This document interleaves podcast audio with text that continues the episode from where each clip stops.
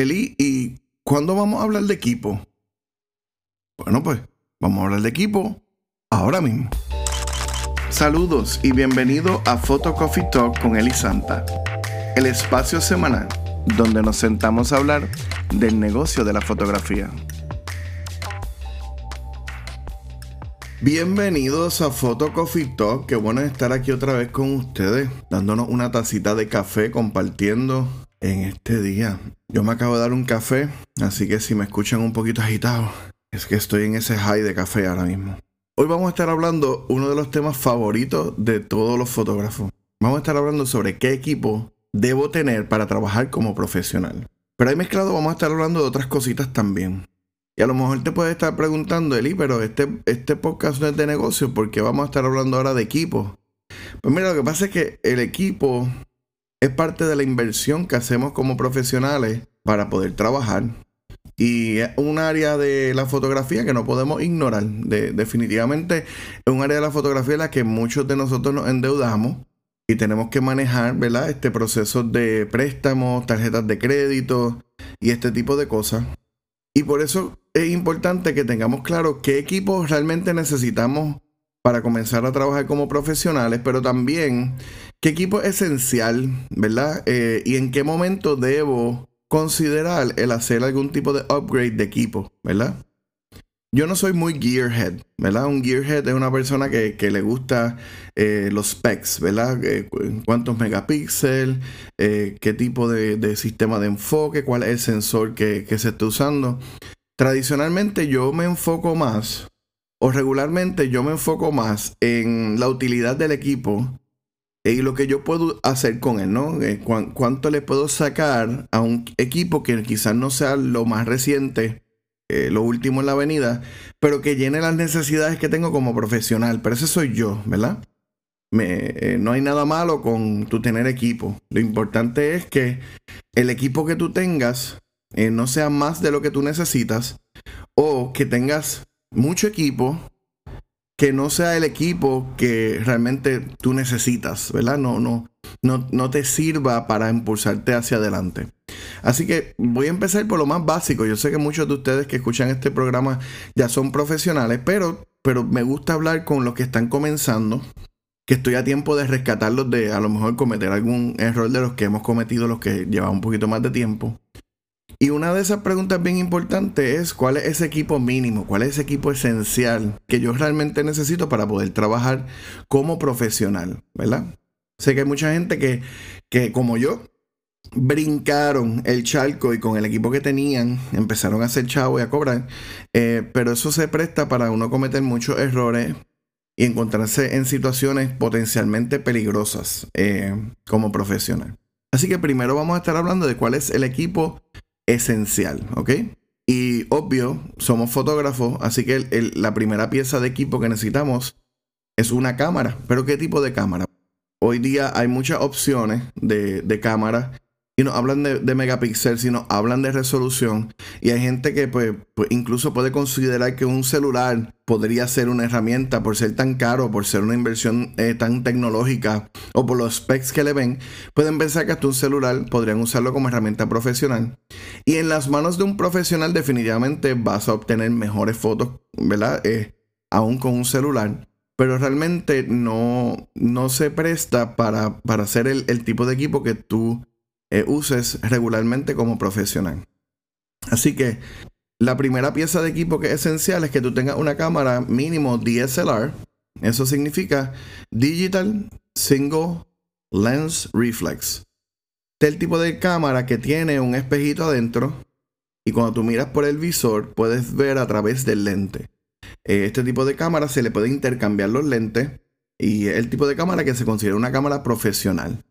Eh, ¿Cuál range? Pues mira, eh, la diferencia entre una cámara profesional y una no profesional la vas a ver en el precio. A veces pensamos que porque tenemos una cámara que costó 500 dólares, que es mucho dinero, pues tenemos un equipo que podemos usar profesionalmente.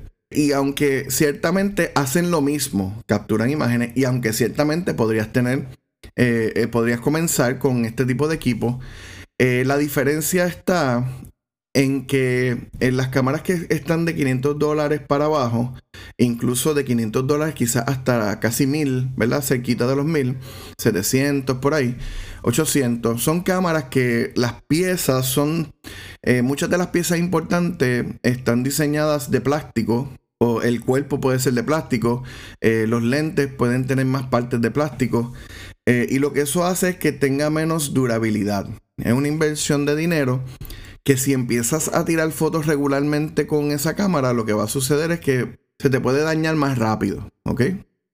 Muchas veces me preguntan, ¿cuál es la diferencia si se ven iguales? ¿Verdad? A veces uno ve eh, una cámara versus otra y, la diferencia es bien mínima en la parte estética, en la parte del exterior. Pues realmente los componentes internos es la diferencia. Una cámara diseñada para uso profesional eh, aguanta más pela, aguanta más abuso. Eh, tiene características como un sellado de weather para, ¿verdad? Tú, vamos a decir que, que, te toca tirar una boda y está lloviznando, pues tú no tienes que esconderle el equipo, está bastante sellado. Lentes que están sellados en la parte de afuera y sus movimientos son completamente internos, pues no, no, no van a afectarse tan fácilmente con, con, la, con el agua, con la humedad. O en algunos casos con, ¿verdad? La gente que trabaja en deporte, pues con la arena o la nieve, ¿verdad? Así que esa es la distinción, ¿verdad? Entre, entre unos tipos de DSLR y otros. Eh, para el uso profesional, yo, yo recomiendo de que, que comience más o menos en mil dólares, mil, mil cien, mil doscientos, mil quinientos. Es una cámara que, te va a aguantar un año de, de trabajo. Pero cuando estás empezando, honestamente, puedes comenzar con cualquier tipo de DSLR siempre y cuando tenga otros factores que vamos a estar presentando eh, ¿verdad? en el podcast ya mismito. Las cámaras que están ahora entrando en moda son las mirrorless. Son cámaras más pequeñas, más livianas, porque no tienen el mecanismo de espejo. ¿Verdad? Por eso se llaman mirrorless, no tienen el espejo adentro. So, cuando tú miras a través del visor, vas a estar viendo realmente un monitor que te está dando más o menos lo mismo que te está dando el monitor que tiene en la parte de atrás de la cámara digital. Y ese tipo de, cámara también, dependiendo de, de los features que tenga eh, y demás puede servir como una cámara profesional para comenzar a trabajar. Estás escuchando Photo Coffee Talk con Eli Santa. A veces nos emocionamos mucho con la cámara como tal y, y, los features que pueda tener la cámara, pero con el tiempo uno como profesional se da cuenta que mucho, mucho de la calidad que podemos ver en ciertos trabajos tiene que ver más con el lente. Y ahora yo les voy a, compartir en orden, más o menos en orden de suceso, el tipo de lente que usted debe tener y en el, y en el orden que lo debe de ir comprando, ¿verdad?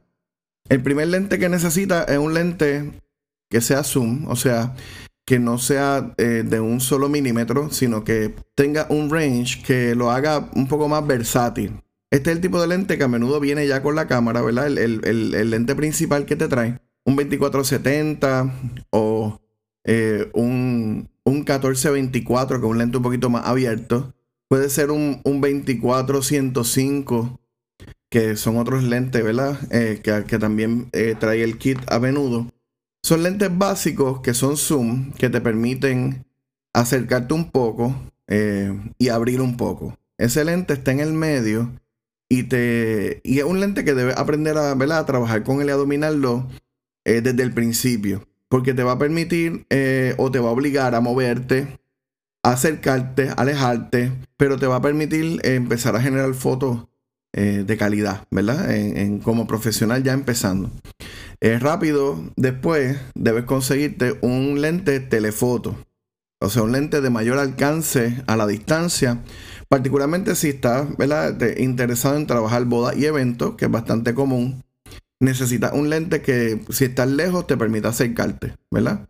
Así que e, este tipo de lente telefoto, pues, pues más o menos sería un 70-300, o un 100-200, o incluso un 100-300, ¿verdad?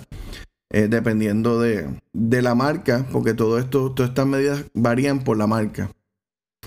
Otro tipo de lente que luego debes considerar son los lentes clásicos, los lentes fijos, los lentes que se le llaman primarios. Lentes como el 35 milímetros, que un range bastante clásico, el 50 milímetros, eh, también un portrait lens excelente, eh, el 105, también un portrait lens excelente, Y un poquito más tele, eh, quizás un 200 fijo puede ser excelente si estás trabajando, ¿verdad? Este deporte y ese tipo de cosas.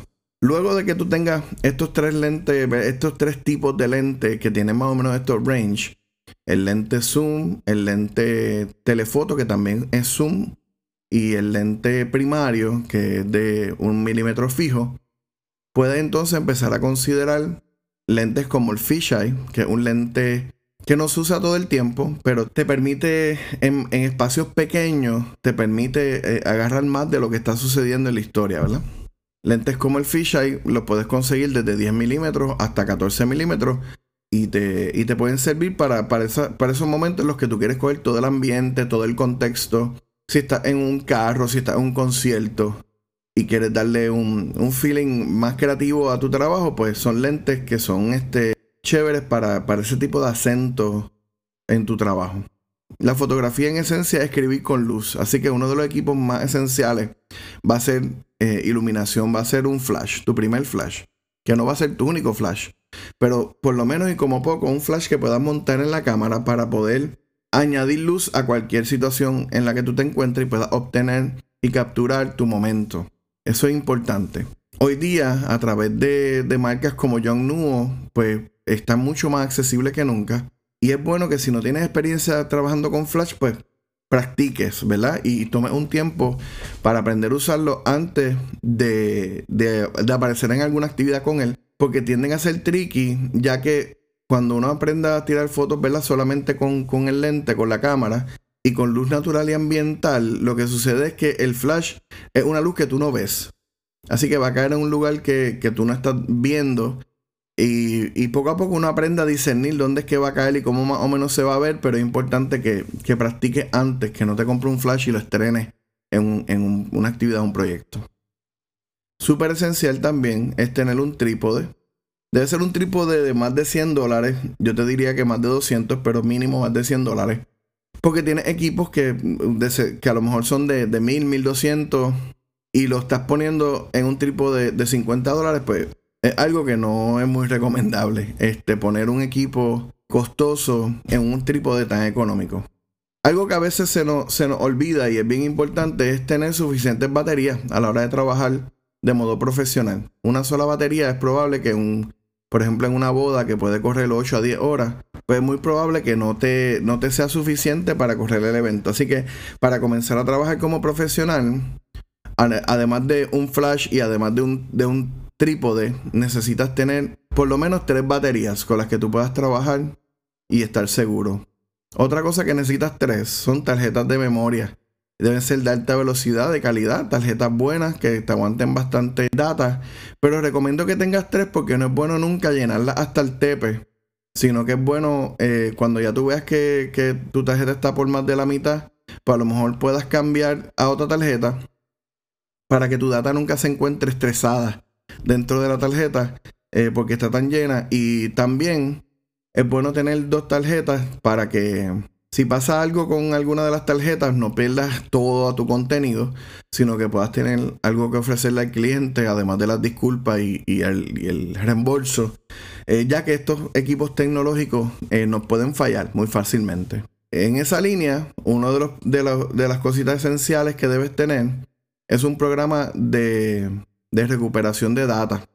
Eh, muchas de las tarjetas SanDisk ya vienen con un año gratis, ¿verdad? Con tu compra de un, ¿verdad? De algún tipo de programa de recuperación. Pero si no estás usando SanDisk, eh, es importante que, tengas un programita digital en el que tú puedas rescatar data de una tarjeta que por alguna razón se haya dañado.